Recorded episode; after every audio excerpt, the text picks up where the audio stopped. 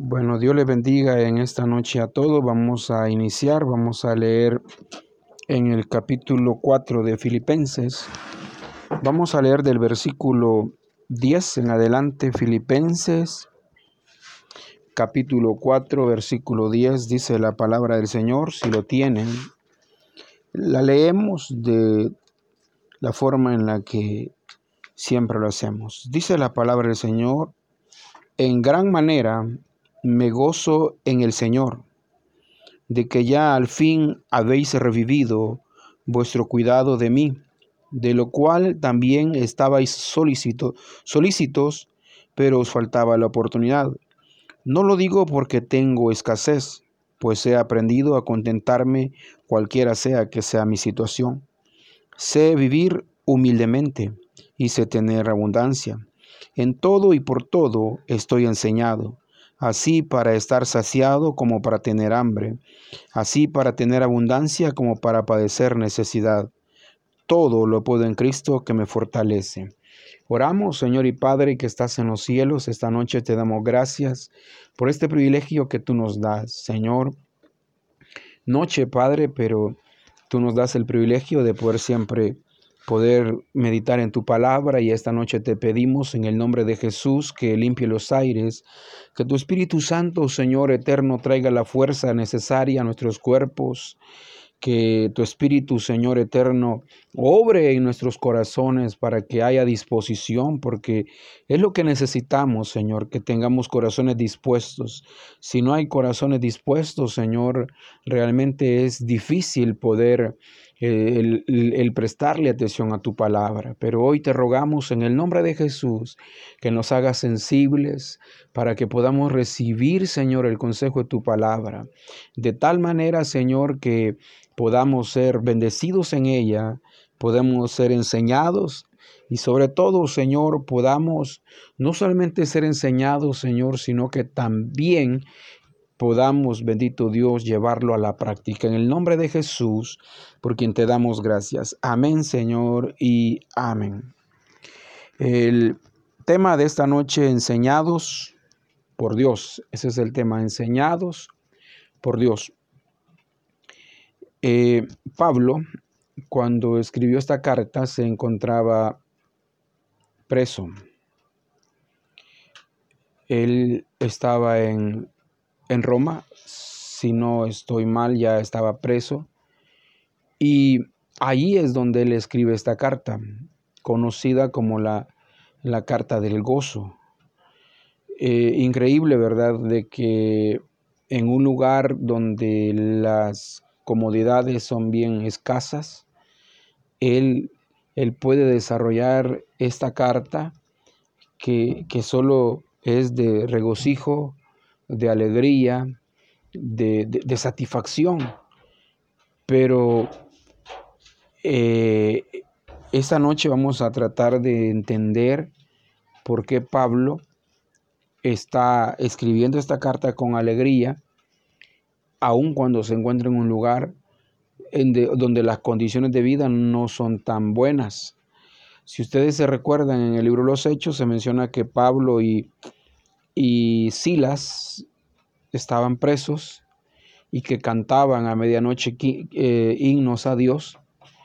Eh, dice que los presos estaban amarrados de su pie en una cadena de tal manera que no, no, podían, no tenían movimiento donde en la cárcel para moverse para un lado y para otro. Entonces, esas son, eran parte de las condiciones eh, de vida para los presos y no tengo una experiencia personal y, sinceramente no me gustaría tenerla, pero recuerdo cuando mi hermano eh, por indocumentado estuvo preso, me recuerdo que él contaba de que le quitaban la cinta de los zapatos, le quitaban el cincho y que a él le tocaba dormir cerca de, de donde corría el agua sucia que venía del baño. Era eh, un poco, este, ¿cómo explicarle? Era un poco no agradable las condiciones de vida porque este,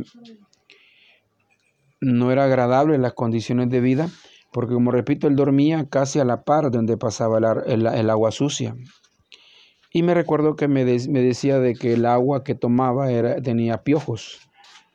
Entonces, eh, imagínense las condiciones de vida para un preso. Otra de las cosas que, recuerdo que me decía es que le daban comida, eh, las cenas las daban a las 4 de la tarde y el desayuno eran las 9 de la mañana y muchas veces no se lo habían dado. Y ellos tenían que decir eh, desde los, de los barrotes, queremos comer, queremos comer, porque la hora, la hora ya era avanzada, imagínense comer a las 4 de la tarde y volver a comer a las 9 de la mañana, ya el estómago siente el vacío.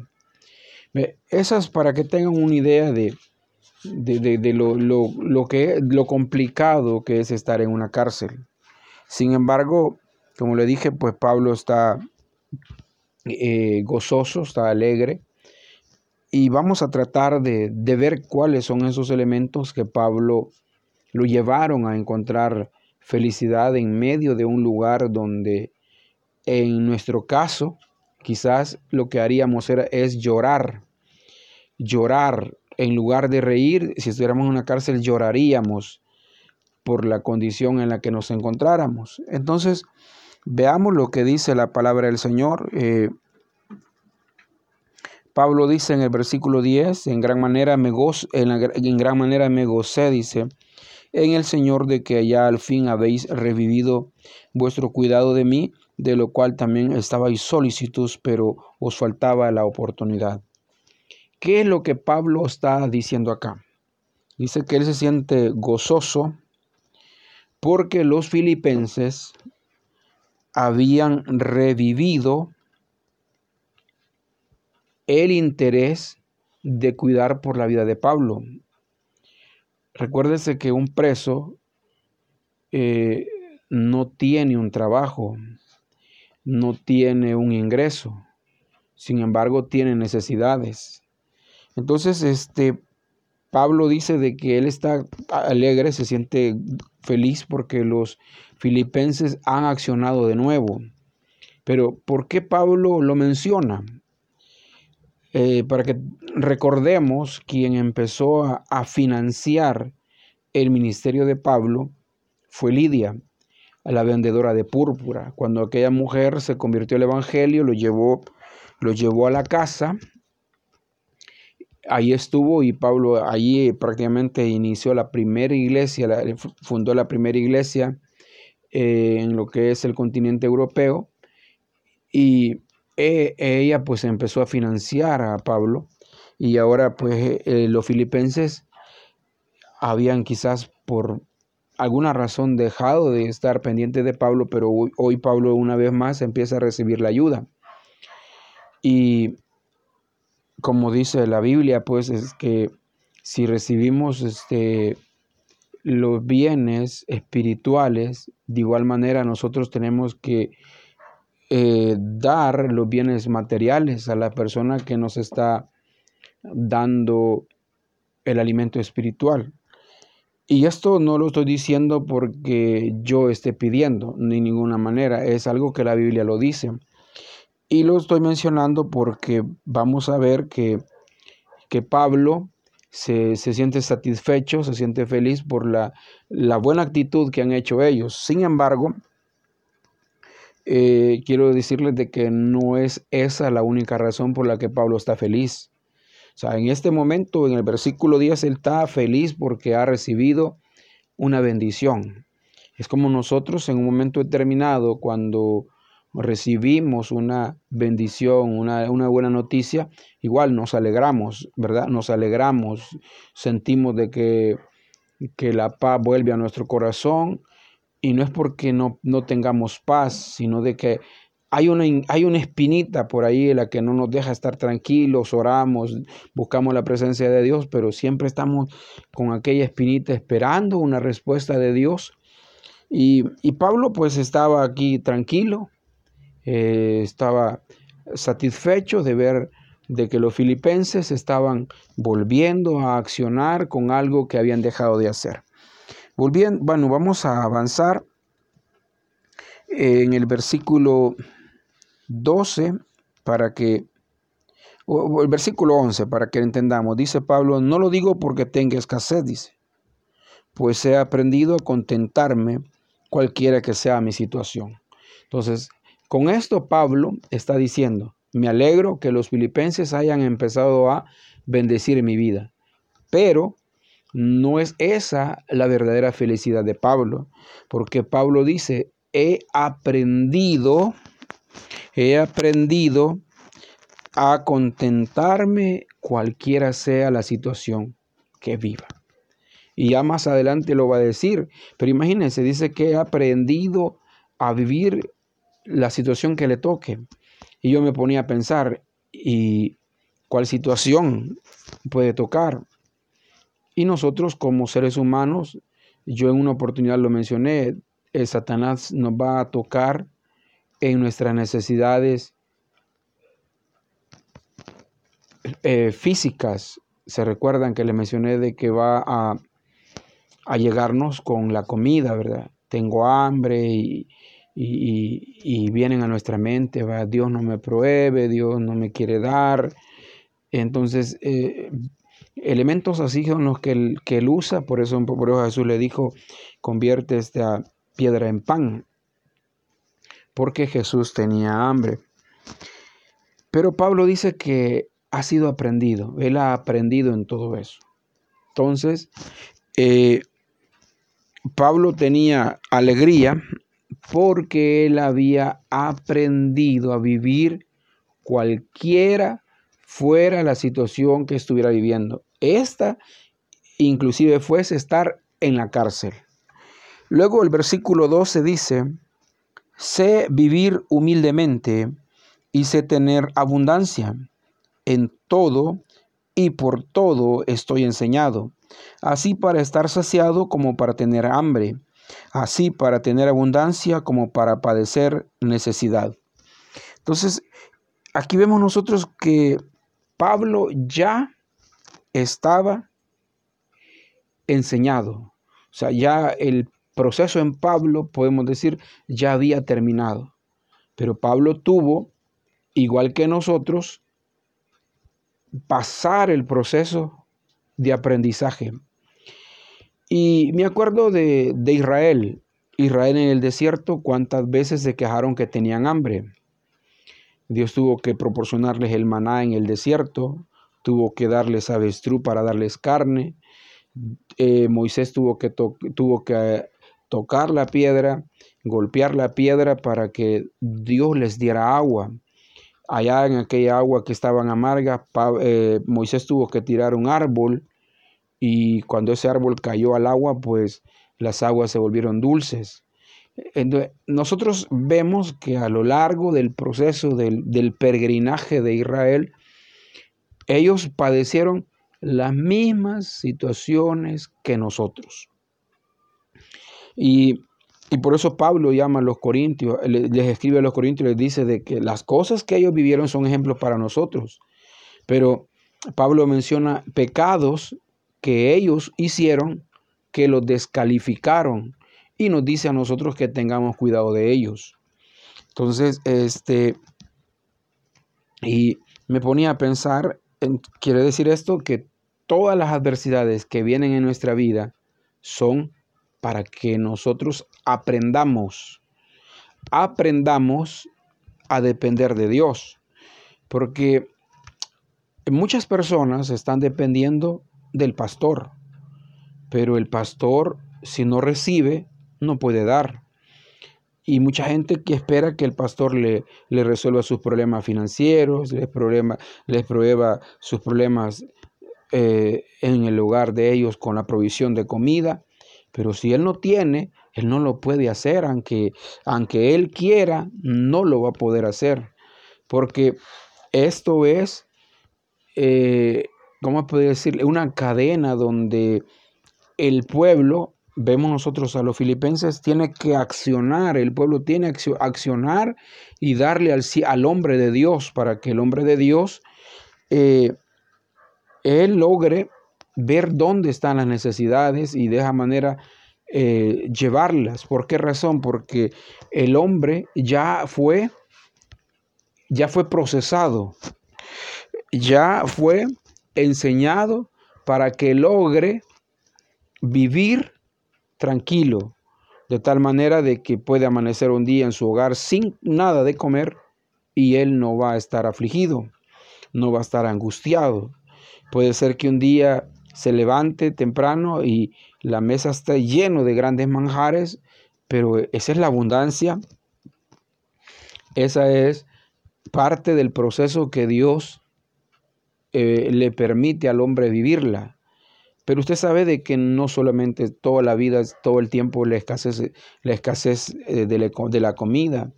Hay personas que tienen otro tipo de problemas, problemas, personas que están necesitadas de un par de zapatos, eh, otros que no tienen ropa, eh, su ropa ya tiene hoyos, otros que se quedaron sin empleo, otros que tienen problemas con la esposa, otros que eh, están siendo tentados por una, la atracción física hacia, hacia una persona del sexo opuesto y, viceversa. Y puede ser de que el, aquel, aquella tentación sea fuerte, eh, donde uno piensa que ya no va a poder vencer porque eh, no logra entender cómo va a vencer.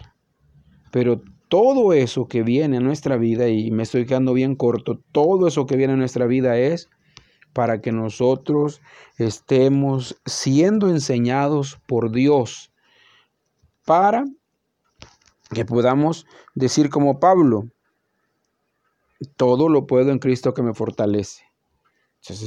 Fíjese, fíjese la lógica de este versículo. La gente dice, todo lo puedo en Cristo que me fortalece. Pero cuando tenemos problemas económicos, se nos olvida que todo lo podemos en Cristo que nos fortalece. Nos quejamos, estamos desesperados. Muchas veces las personas hacen negocios fraudulentos por la misma situación en la que se encuentran.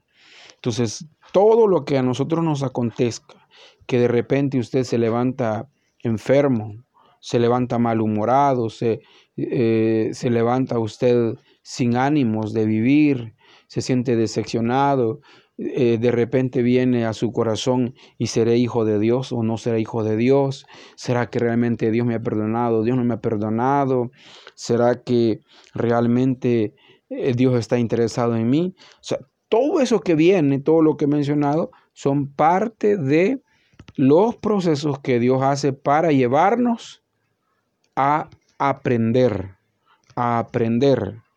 Porque nadie en el Evangelio nace aprendido. Todos nosotros llegamos al Evangelio ignorantes, ignorantes de que la Biblia es la palabra de Dios, ignorantes de que tenemos que orar para recibir la fortaleza de Dios, e ignorantes de que teníamos que congregarnos porque ahí encontramos la fortaleza para nuestra vida. Entonces, todo lo que se hace en la vida cristiana, nosotros lo tuvimos que aprender un día. Por eso es que le digo, Dios nos está enseñando para llevarnos a, esa, a, esa, a ese momento donde usted va a tener su mesa llena, pero usted no se le va a ir el sueño por eso. No se va a engrandecer, usted no va a decir como Nabucodonosor que dijo, esta es la gran Babilonia que yo he construido, sino que usted va a estar tranquilo sabiendo que el que provee es Dios, que Él es el que es nuestro sustentador, Él es nuestro proveedor y esa es la confianza que Pablo tenía. Pablo estaba en la cárcel. Yo no sé dónde usted se encuentra esta noche. Usted puede estar enfermo, puede tener una enfermedad terminal, puede ser que sea una enfermedad que ha orado y ha orado y no le ha respondido Dios, pero es porque usted no ha aprendido que la enfermedad que está en su cuerpo no es una enfermedad terminal, es para que el proceso de Dios se cumpla en su vida, porque el Señor quiere que usted aprenda a decir, todo lo puedo en Cristo que me fortalece. Pero todo es, todo, todo, todo, todo, todo.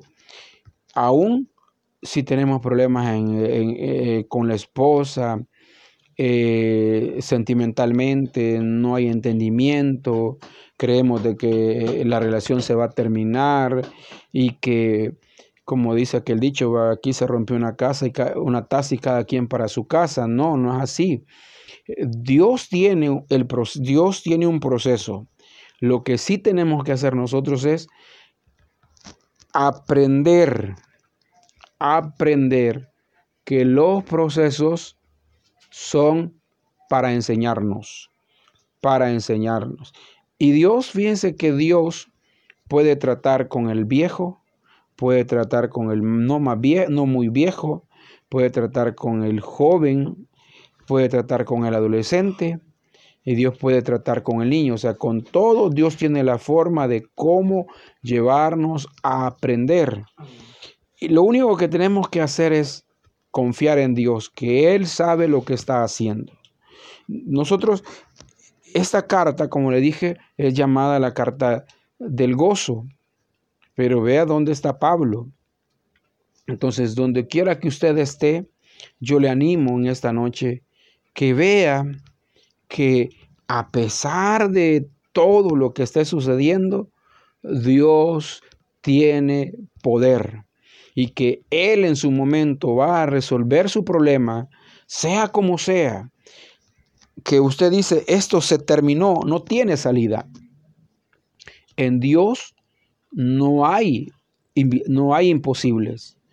Él tiene el control de las cosas. Él tiene el control de las cosas y Pablo lo está diciendo aquí. Él dice en el versículo 11, dice, no lo digo porque tenga escasez, pues he aprendido, oiga, he aprendido. ¿Y usted qué aprendió? En todo este tiempo de su vida cristiana, ¿qué ha aprendido? Ha aprendido a conocer a Dios, que Dios es santo, que Dios es perfecto, que Dios es justo, que Dios es bueno. ¿Qué es lo que hemos aprendido?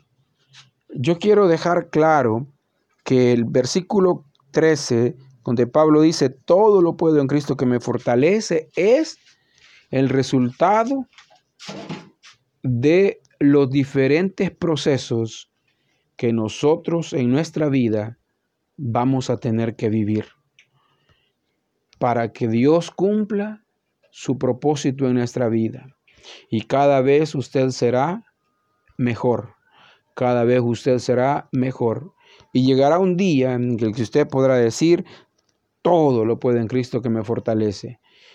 Todo, y no hay, no hay comida, no hay gas, se acabó el gas, eh, no hay dinero, pero usted dice, todo lo puedo en Cristo que me fortalece. Eh, quizás no nadie va a decir amén a lo que acabo de decir, pero, pero eh, es cierto. O sea, yo estoy hablando cosas que pasan porque a mí me ha tocado vivirlos, que yo vengo con hambre del trabajo y, vengo y con la buena noticia, va, no hay gas y, no hay gas, no hay, no hay comida, pues porque no hay cómo cocinar, ¿verdad? Entonces, este, hay que esperar o confiar en Dios que cómo se va a hacer. Entonces son, son situaciones que Dios las permite pero es para enseñarnos. esta noche yo quiero que usted en su corazón guarde esta verdad. Lo que usted vive no es el fin. Lo que usted vive es el proceso de Dios en su vida, que no ha aprendido, pues pídale al Señor que le dé la sabiduría para aprenderlo. Porque muchas veces, y con esto termino, muchas veces estamos igual que el ahogado, que el salvavidas nos dice, ahí voy en su rescate, pero, pero el ahogado estaba de chapatear y chapatear el agua y hace gran bulla, que no oye lo que le está diciendo, lo que le está diciendo el abogado. Entonces, esta noche dejemos de hacer bulla y dejemos que Dios nos hable. Cierre sus ojos, vamos a orar. Señor y Padre que estás en los cielos, te damos gracias, Señor, en esta noche por tu amor, por tu bondad, porque tú eres bueno, Padre eterno. Gracias, Señor, por tu amor, porque tú eres bueno, por tu misericordia, Señor. Gracias en esta noche por la palabra que tú nos has dado. Recibe el honor, recibe toda la gloria y la adoración. porque a ti te pertenece. Ahora te pedimos, Señor, que nos ayudes a poner en práctica tu palabra, Señor. Si no entendemos que podamos eh, Señor, hablar contigo para llegar al entendimiento de por qué están pasando las cosas. En el nombre de Jesucristo, Señor, te lo pedimos en esta noche y te damos gracias, Señor. Muchas gracias. Amén, Señor, y amén. Dios les bendiga a todos.